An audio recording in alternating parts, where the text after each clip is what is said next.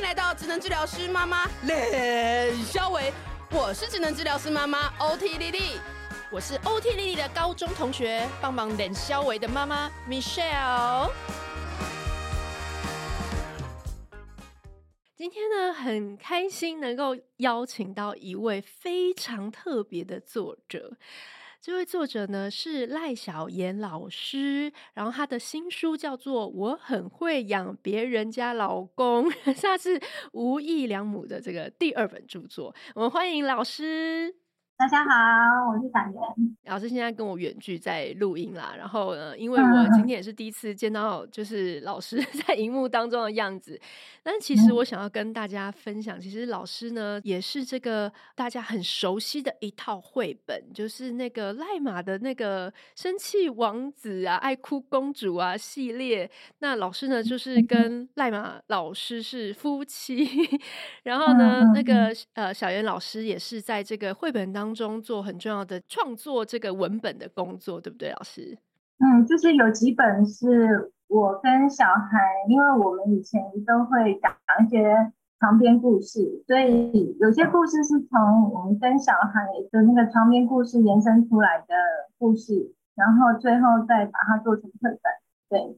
嗯，对，所以成成为了这全台湾所有小孩必读的畅销书。那我相信老师呢，能够跟小孩能够在这些对话的过程中，能够写出这么棒的绘本。那我们今天呢，就来。一窥老师是 怎么养小孩的？那我今天呢，很想要跟大家就是来分享这本书，就是因为老师在这本书呢，身为一个养儿子的母亲的这个视角，来跟大家做很多的这个心情上的分享。因为我相信在我们社群里面也是很多妈妈，就是对于养儿子呢。就是稍稍比较多一些崩溃的时候啦，那主要都是因为觉得这天哪，这个生物实在是跟我差太多了。我很喜欢老师呢，特别以这样子的一个。可爱的视角来写这本书，但是啊、我觉得有一个很大的前提，我想要呃跟大家分享是，我觉得老师在这整本书里面也没有去标签说哦，什么是一定会是男生才会有的问题，或是什么是呃男生有女生不会有，老师不会用这个角度，但老师反而是。看到很多男生的美好，尤其是老师有讲到说，那个男孩是很动物性、很纯粹、很直接的一种生物。老师，你可不可以来分享一下，你是怎么能够看到男孩的这些美好？因为我本来是先生了两个人，嗯，然后呢，我其实就是我身边的那个男孩。真的是带给妈妈很大，就是麻烦的感觉，就是妈妈都是常常很崩溃、披头散发，然后要哭喊那个暴走的小男孩。这个我其实在我养我女儿的时候是看了非常多，所以其实我对男孩有一种不了解的害怕。那我其实本来是没有预期我会有第三个小孩，他又是男生的时候，其实我那时候是很崩溃的。就是我知道我肚子里面是男生的时候，我是很崩溃。可是后来他生出来的时候，我觉得是有一点从零开始，你从最谷底的地方慢慢的去，哎，他好像不是你想象中的这么的可怕，或者是他的暴冲，他是很可爱的。我觉得我是从零开始去认识小男生这种生物。然后还有一点，我觉得是你喜不喜欢他。这个是一个关键，就像是像是霸道，其实是一个贬义词，对不对？可是霸道总裁，我们又觉得他是一个好的词。那个关键是在于你有没有爱这个男生。嗯。那我们自己的儿子，他很活泼，太活泼的小男生，我觉得在我眼里看起来他还是很可爱。就是说，我在我自己还没有儿子的时候，我可能会觉得有点可怕。可是我小孩出生了以后，慢慢的去欣赏他，他反而就变成是一个很有趣的观察。要怎么能够像刚刚讲，我刚刚讲，就是你会看到男孩，比如说他就是很纯粹啊，很直接，所以有时候他会很天马行空的给你一些不按牌理出牌的东西。这个跟你之前养女孩，就是说可能比较细心，比较比较哦、呃，能够照着规范做，是不是真的很不一样？很不一样，因为我女儿。尤其是老大，我就是觉得，哎，你小孩他很容易沟通啊。我只要好好跟他说这个原委，嗯。我们现在出去，我们没有要买东西哦。为什么？那你现在哭这样子，是我们没办法再继续沟通。那你可能可以冷静点说话，一切都是非常的顺畅。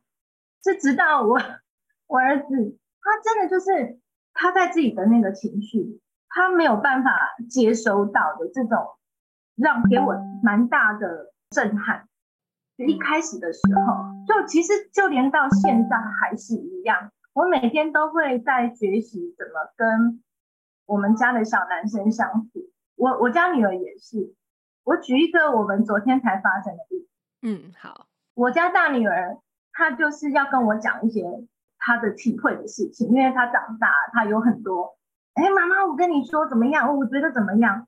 然后我儿子他要去洗澡，可是他就一直听到说，哎，妈妈怎么就是那种好像我一个发现什么事情的这种。新奇的口气，他又跑出来，他什么什么我也要听，他就一直没有办法去洗澡。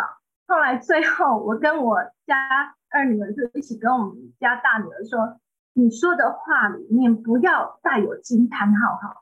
这样子你弟弟就没有办法去洗澡。”所以我我我家大女儿就说：“妈妈，我跟你说哦，就是你不能有那种很惊奇的东西，让他马上就让他没有办法。”他马上就分析，所以这个东西就是他的每一天每一天的不一样。其实我觉得很有趣啦，像这种事情很有趣。嗯，我是很喜欢观察小孩子这种不同的点。嗯，而且你在书中有谈到他的生活基本上就是充满了创造，就是木工啊，然后还会煮饭啊，都是超忙的啊，就是一个超级忙的小孩，每天他只有时间不够用而已。对，可是他这真的很丰富哎、欸，就是其实这也是我觉得很跳脱一般的妈妈在养小孩，就是妈妈心脏也是要蛮大颗的，不然你都不会没有。其实我心脏没不是，我觉得我我常常在讲我心脏没有很大颗，可是都没有人相信，因为他做的事情，大家的联想就是哦，你心脏好大颗，可是其实我心脏一点都没有很大颗，我我只要去回想。他做的一些太，比如说他小时候太暴走，就差点走丢这种事情，我光回想都会觉得哇，冒冷汗。那为什么大家看我让他做的事情，会觉得我心脏很大颗？我觉得可能是因为他像做木工就是蛮危险的，因为像他都会用真实的锯子啊，嗯，用电钻啊、钉子这种都是很容易受伤。那厨房就是要开火，嗯，可是。我我应该说，其实小孩他想要去做这件事情，那我能怎么办呢？就是说，我的担心应该要去阻止他嘛，就因为我的担心嘛。就这件事情到底他发生了，就是他已经喜欢了，那问题就很明显了，问题就是不在我嘛，嗯，我的担心嘛，我我要如何让自己不担心，这才是解决这件事情的重点。嗯，所以我就是让我自己不担心。第一就是我尽量不要看，然后还有就是我尽量让他安全。我教他怎么做会比较安全。他其实到现在已经都很熟练。如果说我当时候没有这样做，其实他就没有这个东西，就是他他就他就不会这样做。就像我也是很，我是蛮爱干净的，然后他做的那些事情其实都会制造很大的混乱。嗯，那其实这个东西问题也在我。如果我要因为我的受不了脏乱，那我说你不要这样做，其实是蛮容易的。可是我要不要这样做？我只是觉得说我不应该因为我自己的方便或喜好，就说啊，那你不要不要这样做，我宁可说啊，算了吧，就是嗯，忍一下，或对，这是一个选择而已，而不是说我心脏真的那么大颗。就是我，我心脏，对这个我常常在解释，我没有心脏很大颗。对，因为我觉得其实你讲到一个重点，就是这是一个选择。那我觉得我看到你在书中，现在跟我最有关联的一个选择，就是你让孩子其实有那个上不上安亲班的一个 选择，然后我觉得你也很细腻的把那个历程从原本好像有有有安排上，然后他后来有自己的一些想法，然后他有想法之后，你就让他再去规划这个整个。我我我很我很希望你可以分享给听众，然后我觉得这也是。买这本书很好的一个就很既视感的一个问题，因为现在就是暑假，大家就是已经很多我们的听众都是小孩即将入小学，那我觉得大家一定有对于这些所谓父母到底要帮孩子安排到什么程度啊、呃、才是足够。啊？有、呃、就是我觉得这是父母很多的一个挣扎，就是我又想要安排的很好，然后竭尽所能的帮他做一个最好的决定。但又常常你的决定跟孩子 要的其实不一定相符，对这个过程你是怎么去能够有一最后有走出这样的一条一条选择的道路？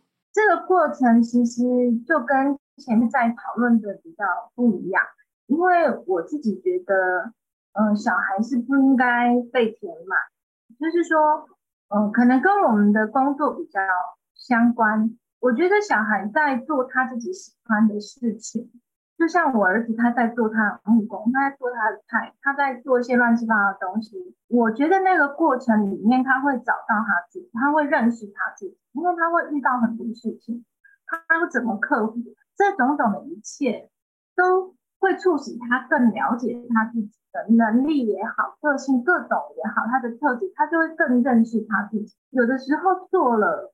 才会有下一步，就像我们，比如说我们在做绘本，好了，嗯，你如果很多人心里都会有一个故事，但你如果没有第一步，你就会知道，哦，我好像有一个很棒的故事。你有了第一步，就有下一步，慢慢慢慢，你就会有一个自己出现。我很喜欢小孩，他有这样的历程。那我儿子他就一直在做这些事情。我觉得这种从内而外的。认识是别的学习不能带给他，就是说，你如果让他去，因为像我儿子，他最近我也让他报了什么实验班，那我是不是也是让他上了这个课程？可是是基于，因为他对这个实验这种事情，他超级有兴趣，嗯，他常常在看那个胡子啊什么的，他就是看那种网络上的那些人在做实验。那我觉得，因为我们家我不会嘛，我也不是这种理工啊、实验那种不懂，所以我就帮他去找，他也很开心，他很期待他暑假要去做。我觉得那个是有一个顺序，就是说他喜欢什么，好，是他由内而外，然后你再给他一点帮助，或者是嗯，帮他去找一些更多的，那而不是说由外而内的去。一直给他，一直给他，那种东西，你一直很忙碌的在接收讯息。我觉得小孩子他没有时间认识他自己。我不是从小孩身上看到，是我自己就是这样。就是说，你如果没有一个属于自己的时间，也许很无聊，可是我就慢慢的去想，你一直都在接收，一直在接收。我天啊，上数学课，上完数学课去溜冰，溜完冰又去画画啦。他就是一直在接收而已啊！我觉得小孩的脑有那么忙，他没有一个他自己在胡搞瞎闹的时间。我觉得他没有办法产生他自己对自己的认识。嗯，我会有这个顺序，我自己有这个顺序，是基于我的成长的过程。那我我也是这样子给我小孩，所以我小孩就很闲，他回家的时间很多。他 就是常常回家就吃东西，就瞎忙一堆的，他都是最后才那边赶赶作业，也有可能。但你讲到一点，我觉得一定超多妈妈很羡慕，嗯、就是你说你你儿子是那种为了要争取更多时间胡搞瞎搞或做他有兴趣的事，所以他要全神贯注的写功课。对，他还把这个写功课的速度当成一个有点像游戏。就是打怪还是怎么样？他现在搞定这件事情，他会写超级快，他就是用标速的。对，可是他也不是他也不是乱写，对不对？他是很沉浸在他的那个心里。因为他乱写，老师会叫他重写啊，所以明天会更多。对，所以他他会避免这 件事。我觉得超、嗯、超妙，你写的栩栩如生，就是他当他进入这个心流，嗯、然后你不知道，你还去打扰他的时候，对，是不是会这样子？我不知道别人家的儿子，可是我们家儿子是不行的。他很专注的时候，你去打扰，他可以打扰别人的专注，但是别人不能打扰他的专注，因为打扰他好像断线一样，他断线他受不。但我觉得这是一个很好的提醒，嗯、因为。像我们自己就是丽丽，她是职能治疗师，然后他们常常也会需要去跟家长讨论一些，比如说小孩专注力的问题。但他常常去提醒家长的是，家长首先不要成为就是干扰小孩的来源，因为有时候其实小孩就像刚刚老师说的，他进入了一个他自己的那个心流，他在想他要怎么做这件事，然后他。想尽办法要在某个时间内，然后用什么顺序去完成它。那当然，他在做的过程一定有一些我们旁观有一点点看不下去的，比如说，呃，小一、小二一定就遇到说啊，怎么写的不好看呐、啊？然后你很想擦，你很想帮他改，对。但是其实这个都是很大的干扰，因为他一旦被你擦掉、被你改的时候，他。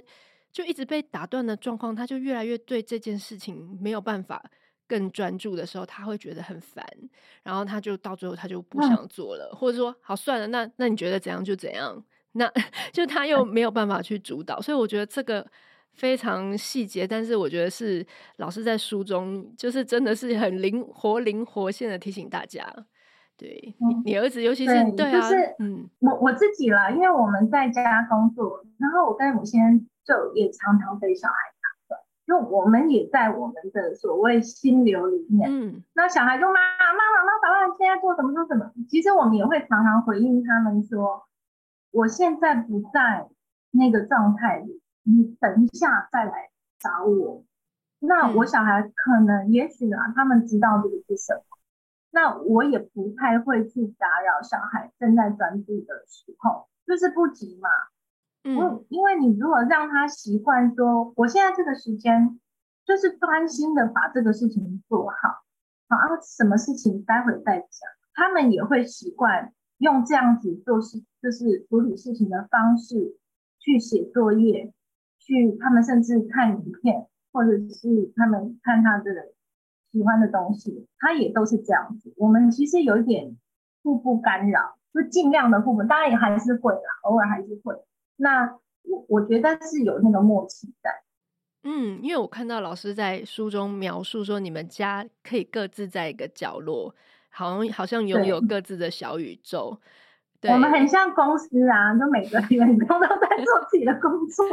可是这也是好令人羡慕的一个境地哦，就是爸妈多希望哪一天真的能够。把小孩养成大家都专注于自己想要做的事当中，我我觉得可以耶。我最近就是好希望再更进一步，所以我们，我我这这个方这个讲会不会太无聊？就是我们家现在要弄一个新家，我就好想要把它弄成办公室。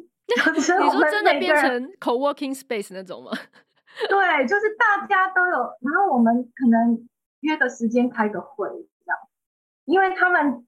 对，他们要跟我，因为有的时候你在专注自己的事情，你要像我大孩子，他会有他的问题事情很多很多，那他会专注一下，他会有事情要跟你讨论，我都觉得那个好像开会，就是也有小的在旁边听啊，然后就讨论一下，我觉得那好像会议，嗯，所以我觉得这个，因为我书里面也有写一个叫做合伙式的亲子关系，我的感觉就是这样，好像是一个合伙人。我们各自做自己的事情，然后遇到困难或者是有什么感触，我们就会一起讨论一下，或者好笑的事情，然后有一个新发现，我们就会一起讨论。我喜欢这样。嗯，对，因为而且老师刚刚在书中也有提到，就是。你觉得教养其实有一点难，而且我觉得老师一直 在觉得说，其实现代爸妈最焦虑就是说太多不同的方法，然后很多不同的技术，嗯、对。但是其实要做到刚刚老师 这样的一个境界，嗯、就是其实老师反而内求，就是我们跟小孩或跟家里另外一半的底层的连接，反而是老师在生活中很追求。嗯、老师可以多聊一些什么叫做 底层的连接，或者是说，呃，我觉得现在父母就是很想要打破上一代可能比较传统的打骂的教育，但现在呢，嗯、其实又发现说，我想要爱孩子，我又爱的好像有一点。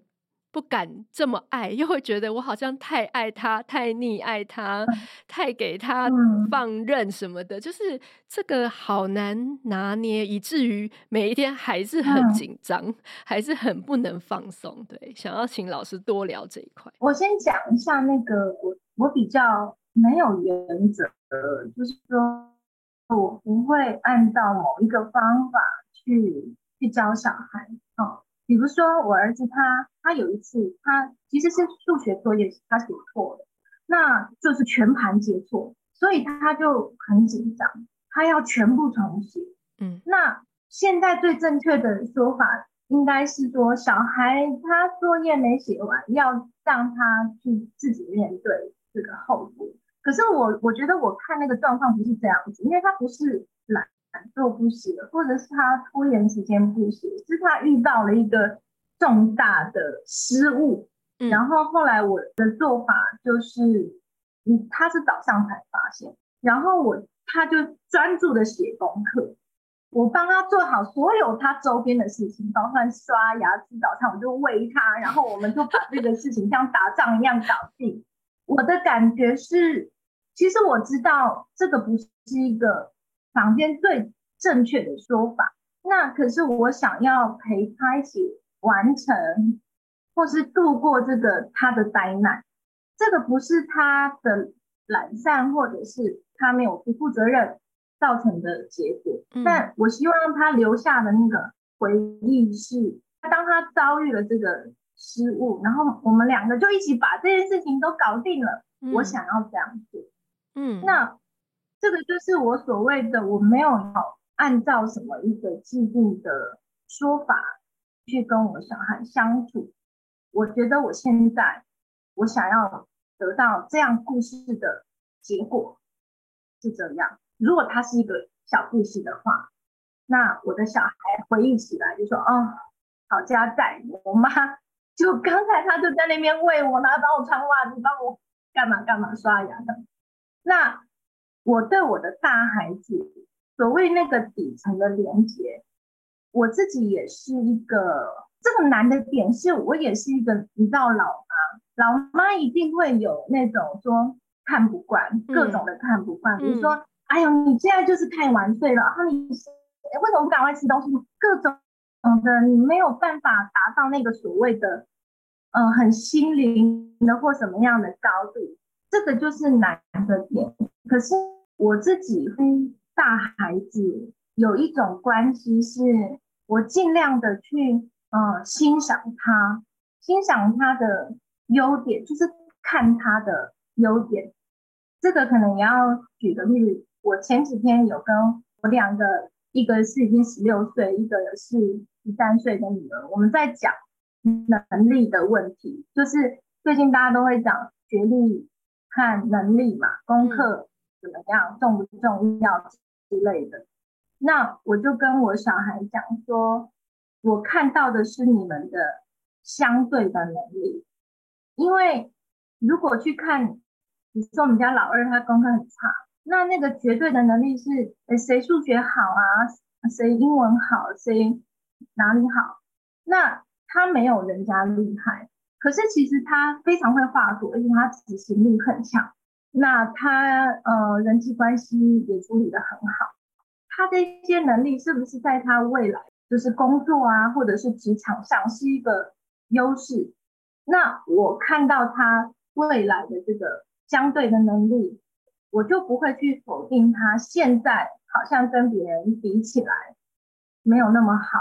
我会常常跟大孩子讲这个东西，因为我觉得。你如果有看到小孩这个部分，那他会跟你有很强的连接，就是说，哦，你原来你看到我，你看到我的优点，看到我的好，那我跟小孩之间的关系就比较不会因为说我刚才说的那个老妈的那种摩擦的那种生活上的老妈跟青少女之间的那种那种冲突，就算有，就是关系也不会破裂，是因为我们还有另外一种价值的关系，就是我可以欣赏他们的价值的这一层的关系。哇，我就想要接着问，嗯、因为我觉得这种相对的能力，嗯、就是不是刚刚老师有刚刚讲有相对跟绝对能力嘛？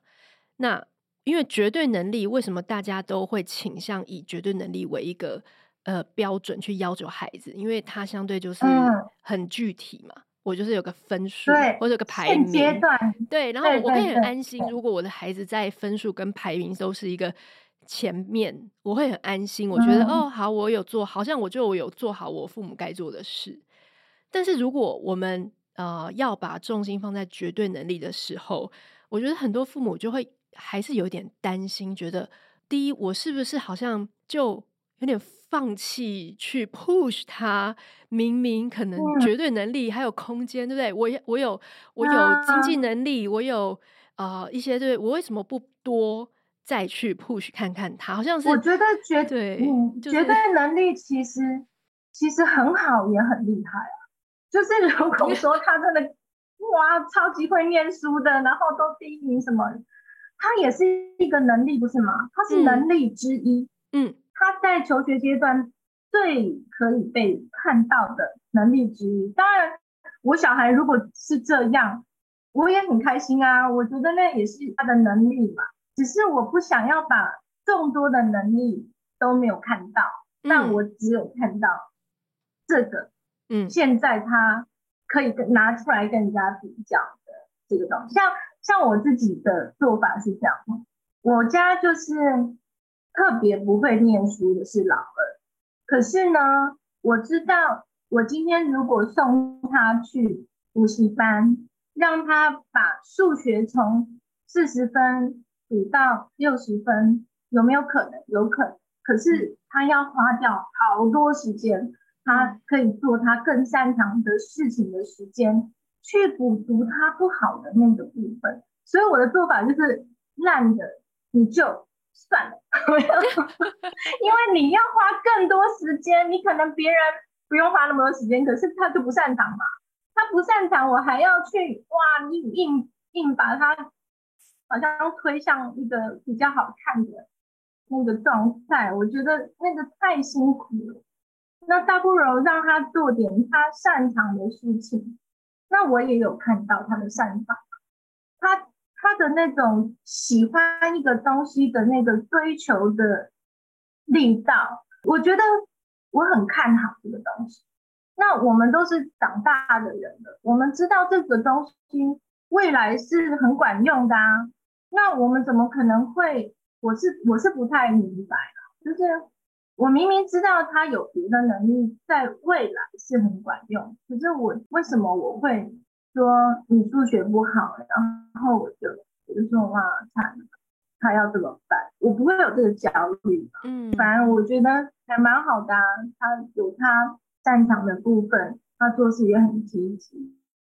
那可能比如说他人缘好，现在看不到。可是未来是不是一个非常强的相对能力呢？是啊，我们都知道。对，所以我我其实这个可能是比较有一点点另类，我不太会焦虑这个问题。嗯嗯。嗯，那老师，你觉得这跟你的本身的职业就是专长或生活的这样子的模式会有关系吗？因为我觉得，嗯、呃，很多家长可能也容易因为自己的。成长的背景或求学的历程，我们会觉得有一条安全安稳 的，就是一个既定的道路，好像就是比较有安全感。那但是，因为我觉得要怎么让没有这种比较开放，或是像你们这样比较创作的这样子的一个经历的家长，也能够去呃同等的去认同，或者是说去放宽心，觉得说。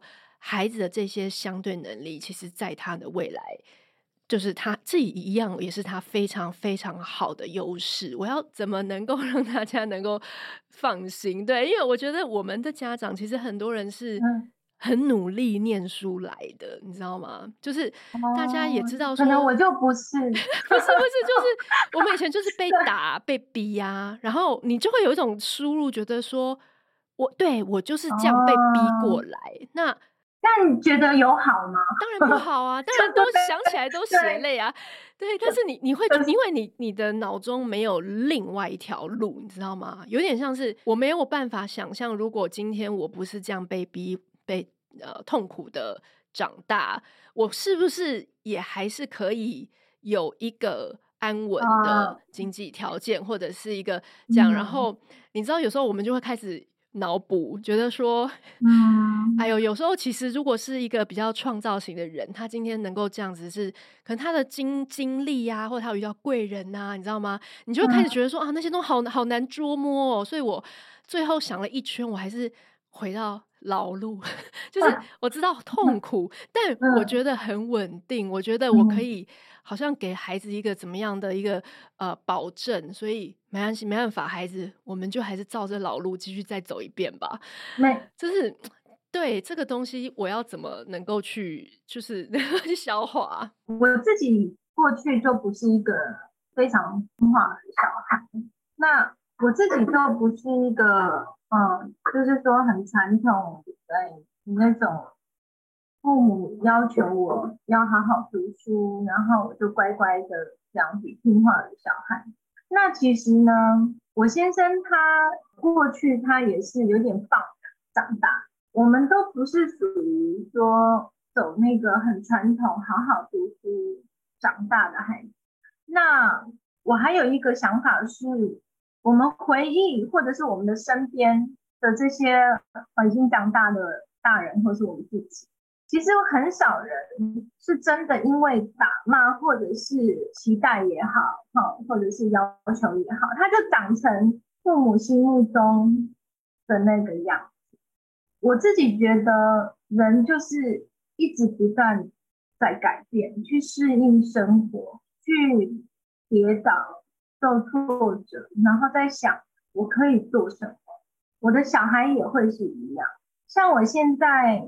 写了书嘛，可是我过去的很多年，我是在画书的。我我其实从来没有想过我会做这样的事情。我们在自己心里面去挖掘我是怎么样的人，我未来可以做什么。我觉得小孩他也一直在经历这些事情，不是说我希望我的小孩他能够因为我的这个。力量，他就会变成一个嗯非常成功的人。就是说，如果回到我刚才提到的那个能力的问题，绝对能力和这个相对能力问题，我觉得我自己会比较有点可能是搞笑的说法，就是说，与其我去呃要求小孩，或者是因为我的担心。然后去觉得说功课好一点，我可能安心一点。与其我这么辛苦的去要求小孩，或者是在所谓的栽培他，倒不如我要求我自己，身为父母的价值在哪里？这样子讲可能会有点不正确，可是我觉得，那我们自己是不是一个有绝对价值的父母呢？你有比别人更有资源吗？你有比别人情绪更稳定，可以跟孩子相处吗？你有比任何什么更好吗？你有进步吗？那我们常常都没有把心思放在自己这边，而是就一直说小孩，你现在就去好好的读书吧，你这样就会成功吧，或怎么样？可是如果当你是一个可以让小孩多失败一次，你还可以支持他的妈妈吗？就是说，有的时候。与其去这样子一直要求孩子，倒不如我觉得要求我自己比较快，说我自己进步可能会快一点，那这样亲子关系也比较好。我我我个人讲的，嗯，对，我觉得这就扣回老师一开始就是说，嗯、到底你看孩子的眼光是什么？到底你有没有把这是孩子的事，还是是你的事？有没有做一个？这可能萨提也会讲的有点像课题分离，就是呃，有点像是嗯，这是你的担忧，还是孩子真正的缺点？这个这个这个东西是不是在一开始可以呃，借由家长自己的一个？我也是往内观啦，就是看到自己的这个东西，能够去再做一个分辨。然后我觉得老师其实就是这本书，就是会让家长能够看到一个完全不一样的思路的这个生活模式下，其实我觉得其实给大家一个安定，就是可是你的孩子在这样子的一条路上，他还是最终有学到了自己能够。啊、呃，去规划这些事情，他自己能够看到自己的优点，然后全心全意的去往自己想要做的事情，这样大步迈进。我觉得这个书能够安定很多父母，就是、嗯、对，这是一个证明可以可以 work 的方法。我觉得那是本能、嗯，就是说小孩他来到这个世界上，他他要什么赖以为生，这种东西慢慢慢慢长大，他就。自然而然会开始去想，因为我自己都会去想，我从小就会去想这件事情。我也觉得小孩都有在想这件事情，他不会摆烂的，除非我给他的都是他不要，然后他觉得好累，反正我应付你的，我就我就超累了，那我就好吧，算了，我就放弃我自己。这个我也看过这样的例子，二十听说就是二十四五岁了。全部都是父母的安排，那他就是放弃了他自己。那我觉得人的本性是不会这样，就是他一直在想我是谁，我要怎么赖以为生。那这个过程中，因为他还小，他讲不出来，可是他常常在想。那就像我过去我自己在当小孩的时候，我我讲不出来，但我常常在想。那父母去否定。我我也说不出，我没有办法说服。嗯。那也许小孩你现在就一样的，我的小孩也许我看不懂他，那他也说不出来。可是这时候的选择就是说，那你要相信他，他是有在往自己想要的那个方向去走，只是他没办法说服你吧。那他比你更了解他自己，就像我我自己过去，我认为我很很了解我自己，只是我说服不了我身边的大人。那我现在想要做的就是让他去决定。我认为小孩可能十岁、十一、十二岁，他非常了解他自己，他喜欢什么，他擅长什么，他未来想要当怎样的人。我觉得如果是一个很自然的发展的话，他就是会走到这个方向去。我觉得这个提点也非常好，因为真的是如果我们怕小孩会躺平，就是。什么都不想做，或者是我们怕小孩不为自己的谋生，不为自己的这个 养活自己打算，其实是绝对不要成为倒过来，就是不要因为是我们做了某些 事情让他变成这样的人，而是保有他最原始的这个就是学习的动力，然后想要变一个更好、更做更多事情的这样子的一个成长的一个一个 动力。你只要保有它就好了，你不用，你不用多做什么，反而不要因为多做太多事，然后让它毁灭，就消除了这个东西就好。对，我觉得就是也有多寡。那我们家两个女儿，她们都非常确定，我不能说她们很很厉害或怎么样都没有，但是她们确实是很知道自己要做什么。那我小的是做好多事情，就是他，我儿子就是。每天都在想他还可以做什么。我认为小孩，你只要不要去压抑他，他就一直冒出来，他会一直想尝试。他在这个世界上，他还可以做什么？我的能力，我还可以做什么？这不是一个人，比如说像现在我们在录这个 podcast，那一定一开始是大家觉得说，哦，我当然不是啦，但可能就是有些人可能会觉得说，啊，我还蛮会说话的啊，那我可以做？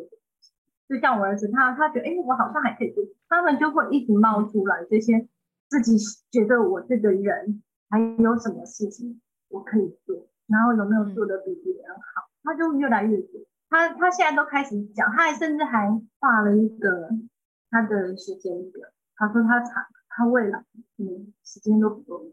他每天要做什么？他还要当餐厅厨师，他还要中午还要分配比菜，然后他还要干嘛干嘛，都是他他会超辛苦。嗯、我觉得小孩他是这样。当然，我现在常常会听到说，哎，很多小孩到十几岁都不知道自己喜欢什么、擅长什么。我觉得中间一定出了一些，就是说他到底在追求什么事事情的时候，那父母的。回馈是什么？他喜欢做这件事情的时候，你是怎么反应？好，今天真的很 谢谢老师这给我们这个、嗯、哦，我觉得今天怎么聊到有一点、嗯、有没有怎么了？不是只有男孩，不是只有男孩吗？可以听这一集，真的是女孩吗？也也很适合听。尤其是我觉得我自己看完，因为我也是一一个哥哥，然后还有一个妹妹，嗯、然后我觉得就是觉得说真的是很不一样。然后女孩也有女孩的困扰，就是。可能女孩想的很细，然后你可能更需要在这个很细的这个脉络里面去感受到她到底在意的点，然后你又怎么跟她对话的很细腻，让她去同意你的观点。所以我我真的觉得男生女生的爸妈一定都有各种各样的沟通上的那个差异的烦恼啦。但是我觉得这样是由粗入细。对，我觉得每一个 小孩都给妈爸妈很多功课，但是但是我觉得这本书就是让你可以不管面对男生女生，那当然要我觉得幽默的部分，你看到这个部分，你看到很多男孩的，你会有会心一笑的这种。这种很轻松的这种这种就觉得有共鸣的地方，嗯、那但是当你是女孩的爸妈，你还是会觉得说，哦，原来当我小孩是一个很多很多不同的想法，然后他有各种他自己想要做的事情方式，然后跟我的安排不尽相同的时候，你可以借由这本书去找到刚刚老师 一直想要、嗯、呃让大家理解的，就是这种爸妈自己的一个。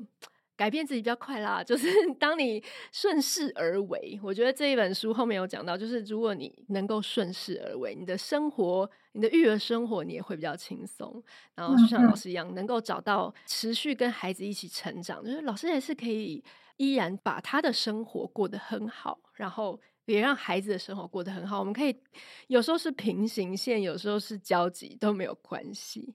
对，所以我个人非常推荐大家能够来看这本书，我会放在那个节目资讯介绍栏，然后大家都能够来买这本书，然后当做一个轻松的 阅读，不教条，也没有跟你讲就是非要怎么做，如果不这么做，你的小孩就会怎么样？不会，没有，没有，书中没有这种，完全没有。我还有一个重点是，如果你在里面完全都没有看到任何你觉得可以吸收的地方，那你还是可以笑一下。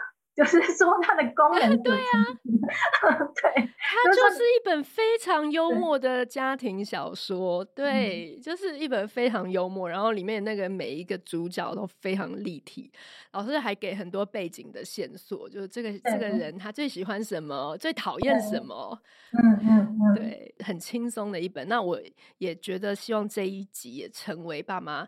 可以轻松放轻松，这是我们这一集最大的、嗯、对，因为我觉得市面上太多能让你紧张的东西了，了不缺。不缺我们对，对不缺呃，在一个专家跟你说，但是现在大家缺的是一个放松，然后好。好的爱孩子，可以真的是，我觉得我看完这本书的后一个礼拜，我常常在很多的 moment，我我发现我可以很轻松的在这个当下。